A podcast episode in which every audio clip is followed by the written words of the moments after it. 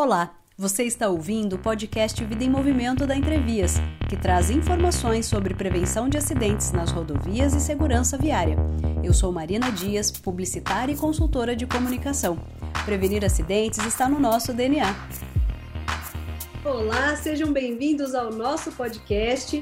Hoje a nossa convidada especial é a Raquel Almikvist, consultora técnica em segurança viária que vai conversar com a gente sobre as recentes alterações no Código Brasileiro de Trânsito. Raquel, seja bem-vinda ao podcast Entrevias Vida em Movimento.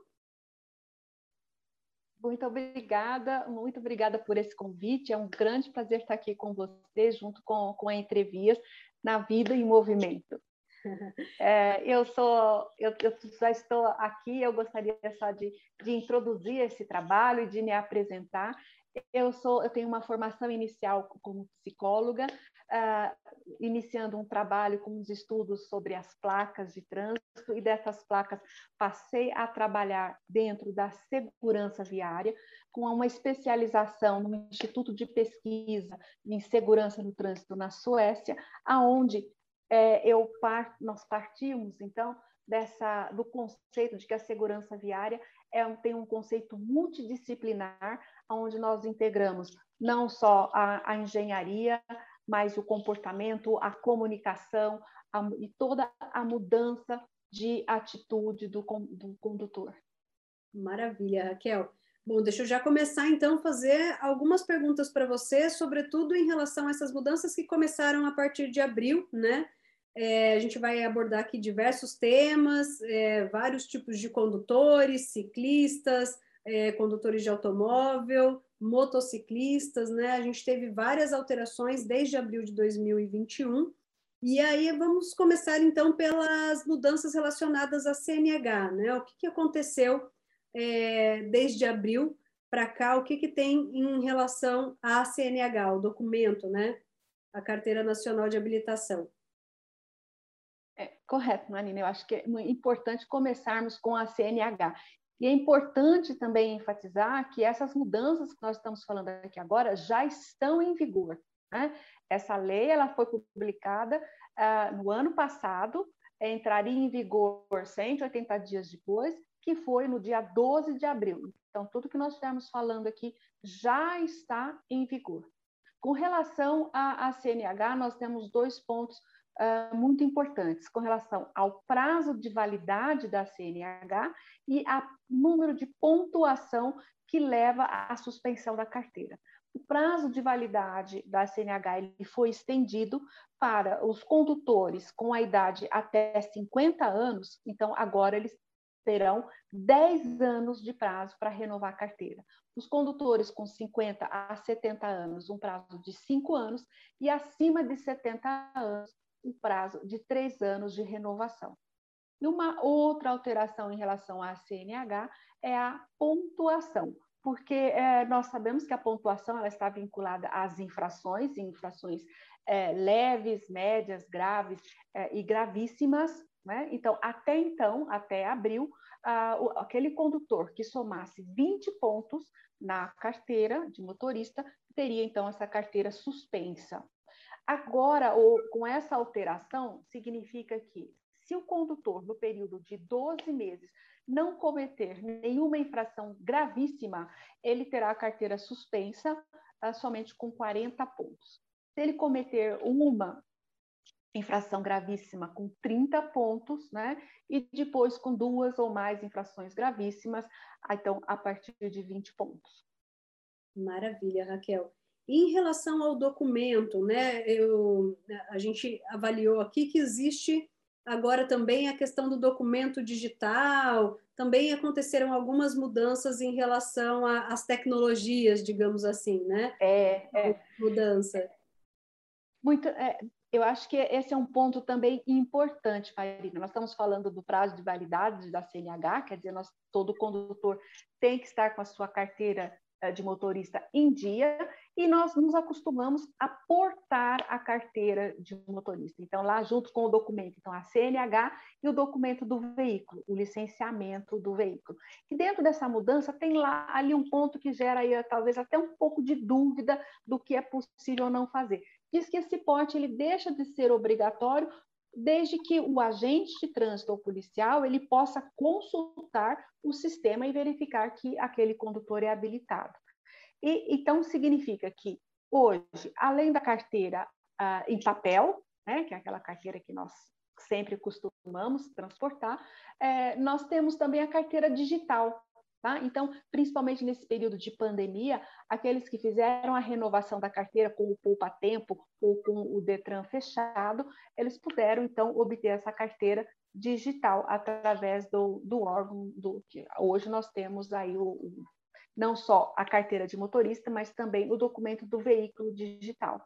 Então, pode ser transportado em papel, digital, e talvez nem precisa, porque o, o, o, o agente ele pode ter uh, a fazer um acesso no sistema. Mas o que, que nós aconselharíamos é que sempre tenham a carteira consigo, porque é, é obrigatório que a pessoa seja habilitada para estar dirigindo o veículo. E se de repente esse sistema não funciona ou aquele agente não tem acesso a, a, nenhum sistema, ele não consegue comprovar a sua habilitação, você vai precisar mostrar a sua carteira. Se não estiver no celular, mantenha no modo antigo, que é aquele do papel. Maravilha, só complementando e a sua informação, né? Então, existe um aplicativo que chama Carteira Digital de Trânsito, onde as pessoas podem baixar, seja no celular Android ou no iOS, e aí tem a possibilidade de você fazer o cadastro por lá da sua carteira digital além da possibilidade do policial, enfim, né, alguém que, que tenha o poder de fiscalização, conseguir acessar via sistema, né? É, e aí a gente tem aí várias tecnologias em função do, da carteira de habilitação, mas nada melhor, de repente, né, quem não é muito ah. adepto das tecnologias, levar essa carteira na, em papel, né? Porque aí não falha, é. certeza que não falha, não, não. tem internet para falhar. Gente, o, o, papel não falha, o celular ele pode acabar a bateria, pode não ter internet, ele pode você, ele pode não ligar, não funcionar, o sistema não funciona. O papel ele está sempre ali. Então, eu a minha sugestão é que por garantia deixe sempre ali guardado a carteira de motorista e o documento do veículo vou seguir a sua recomendação. Eu tenho a minha carteira digital, mas é melhor seguir essa recomendação é, realmente, porque um dia. Não custa, é um falhou. Raquel, e no caso dos motociclistas, né? A gente sabe que motociclista, é, infelizmente, é, tem um número maior de ocorrências e de acidentes, né? Nós temos dados e estatísticas a partir até do, do portal uh, do trânsito que diz que é, hoje no Brasil há mais chance de um homem de 18 a 34 anos que seja motociclista é, ter chance de falecimento ou acontecer um acidente de trânsito é, do que qualquer outra pessoa. Então, quando a gente fala de motociclista, é sempre um ponto de atenção, seja em relação ao Código Brasileiro de Trânsito, é, ou então aos pontos mesmo em relação a acidentes, prevenção de acidentes, os nossos cuidados em relação a esse público, né? É, quais as mudanças mais importantes que aconteceram em relação a, aos motociclistas? É, o motociclista, Marina, é, eu, vou, vou, confirmando tudo isso que você falou, ele é um usuário do trânsito, ele é considerado um usuário vulnerável, porque ele está mais exposto do que o condutor que está protegido dentro do veículo, e nesse condutor, qualquer acidente, mesmo que seja um acidente leve, ele, ele é transformado numa vítima porque na maioria das vezes ele vai para o chão e ele vai se machucar. Então a questão da segurança com a motocicleta é muito, tem que ser muito maior, né? Com a preocupação não só com relação ao próprio motociclista, mas com essas mudanças que vieram. Então passa a ser obrigatório o uso da viseira no, no, no capacete, não só para o condutor, para o motociclista, mas também para o garupa para aquele que estiver atrás. É, e uma mudança muito importante é o transporte, é, que nós falamos aí do garupa, o transporte da criança. Até então, era permitido o transporte de criança com idade acima de 7 anos. Agora, a mudança para 10 anos. Então, fica proibido o transporte de criança em motocicleta com idade abaixo de 10 anos. Isso gera uma infração gravíssima, tá? E o mais importante, a suspensão imediata da carteira de motorista. Então, a punição é a mesma punição daquele condutor que estiver dirigindo sob a influência do álcool. Então, para a gente ver a gravidade dessa infração. Sem dúvida. E ainda sobre a questão de transporte de criança, né? O transporte de criança dentro dos automóveis também houve alterações em relação a isso, né? É isso. O transporte de criança dentro do, do automóvel ele, é, está sujeito, né, àquela regulamentação uh, anterior que a criança, os menores, né, no bebê conforto, depois uh, na cadeirinha e depois no, num assento, tá? Então na cadeirinha já com o cinto de segurança e também ou, ou no assento de elevação, mas com o cinto de segurança. Agora, é criança até 10 anos no banco traseiro, na cadeirinha e, e cinto de segurança, mas também ah, com uma idade ah, abaixo, desculpa, com uma altura de 1,45m. Essa mudança é muito importante porque 1,45m é, é, uma, é uma altura em que ele precisa estar num banco de elevação para que o cinto de segurança esteja é, sobre a, uma parte mais rígida do corpo da criança. Então, a gente fala criança, mas talvez uma pessoa até um pouco mais baixinha, tá? O, o, problema é que o cinto de segurança, com uma pessoa com uma estatura menor, ele não pode ficar no pescoço, ele tem que ficar no ombro. Então, por isso, criança 10 anos ou até a altura de 1,45m com assento de elevação para que o cinto de segurança esteja seja colocado na altura uh, exigida para preservar a vida dessa criança.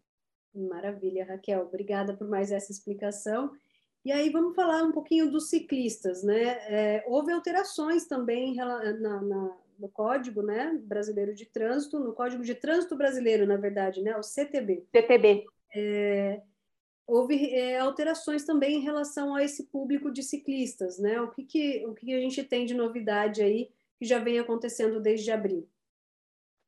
É, visando também a segurança do, do, do, ciclista, agora é uma infração, né, será autuado aquele condutor que ultrapassar, que ao ultrapassar ou, ou conduzir, né, trafegar próximo de um ciclista, não diminuir a velocidade é, e manter aquela distan a distância de segurança, que é a distância de um metro e meio da bicicleta.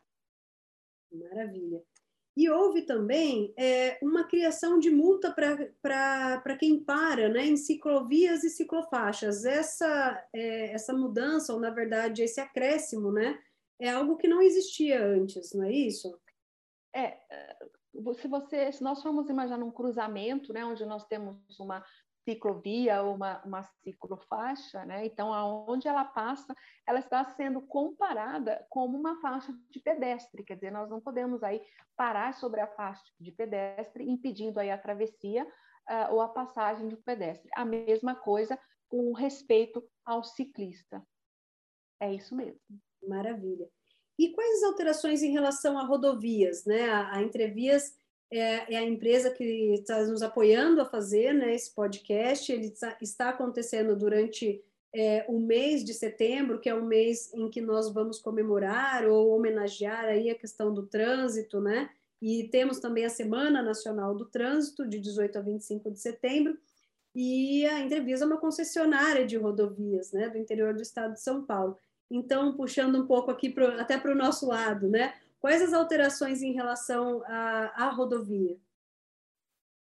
Eu acho que a principal alteração com relação à rodovia é o uso do farol.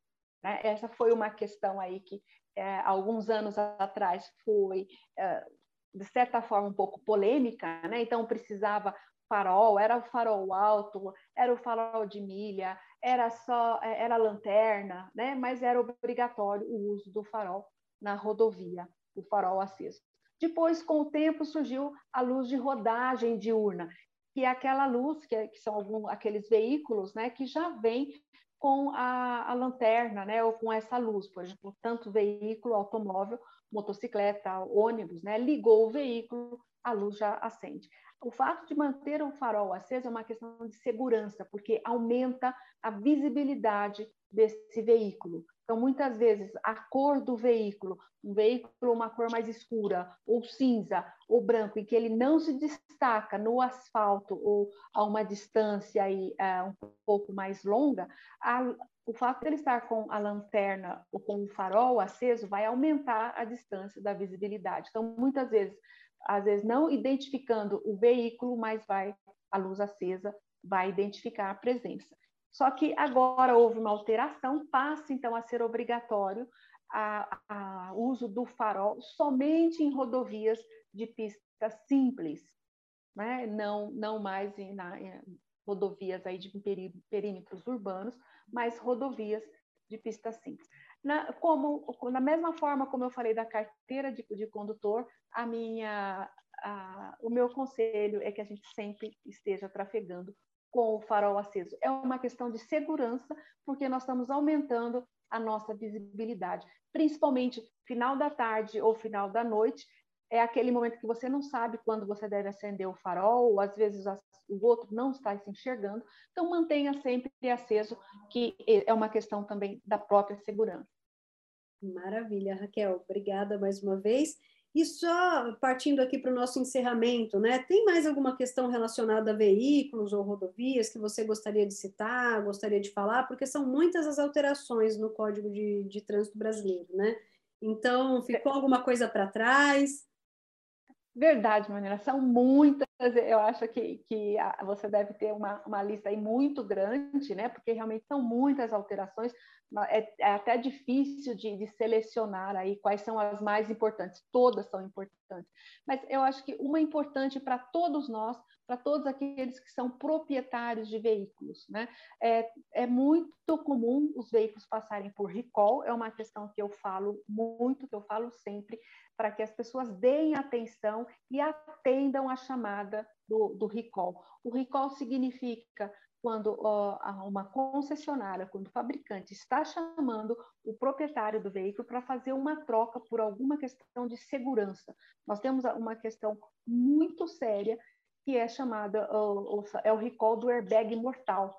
São aqueles airbags fabricados no, Japão por uma empresa da Takata, é, em que esse airbag, após alguns anos, ele, está, ele oferece um defeito e ele explode e, é, e explode estilhaços de metal uh, na, no, no, rosto do condutor. Então, há, há 15 dias atrás, nós tivemos mais uma chamada, veículos da Chevrolet, é, para que vá, vá a alguma concessionária, são mais de são 20 mil, 30 mil, 50 mil, são muitos veículos é, que não atendem, às vezes por não encontrarem o proprietário, ele não recebe a carteira, então que todos verifiquem se o seu veículo está sob recall. E a, alteração que vem agora. O veículo sob recall, ele não poderá ser licenciado. Então, isso é muito bom. Veículo sob recall, quando fizer a licença, ela será estampada na licença do veículo. E após um ano, o proprietário não conseguirá mais é, licenciar o veículo se não levar esse veículo para o recall. Maravilha, Raquel. Obrigada mais uma vez. É, queria te agradecer esse convite para participar do podcast Entrevias e Vida em Movimento. Acho que foi muito produtivo, até porque tem muita alteração que às vezes a gente acaba não é, se atualizando, não, não dá conta mesmo de tanta informação que nós recebemos. Então, além de tudo, né, é, é um educativo que a gente recebe aqui. Eu imagino que nossos ouvintes muitas vezes devem estar dirigindo, devem estar também nas estradas então, são pontos de atenção que a gente consegue aqui assimilar e, e é muito bom contar com você e com, com, com a sua competência, com o seu profissionalismo nesse podcast Vida em Movimento. Marina, sou eu que agradeço, claro, o convite, agradeço também por essa oportunidade de poder passar essa mensagem. Nós estamos falando de segurança e quando nós estamos falando de segurança, estamos falando de vida, não é? é e a vida uh, em movimento ou a vida no trânsito ela não permite erros, porque em algumas situações, se nós errarmos, nós não teremos a segunda chance. Então é muito importante tanta coisa, tantos detalhes e, e uma atenção assim tão especial com relação a todos que estão aí é, conduzindo e trafegando no trecho da entrevia. É um grande prazer, uma honra estar falando aqui para vocês também. Tá ótimo. Obrigada, Raquel. Obrigada a você também, Marina.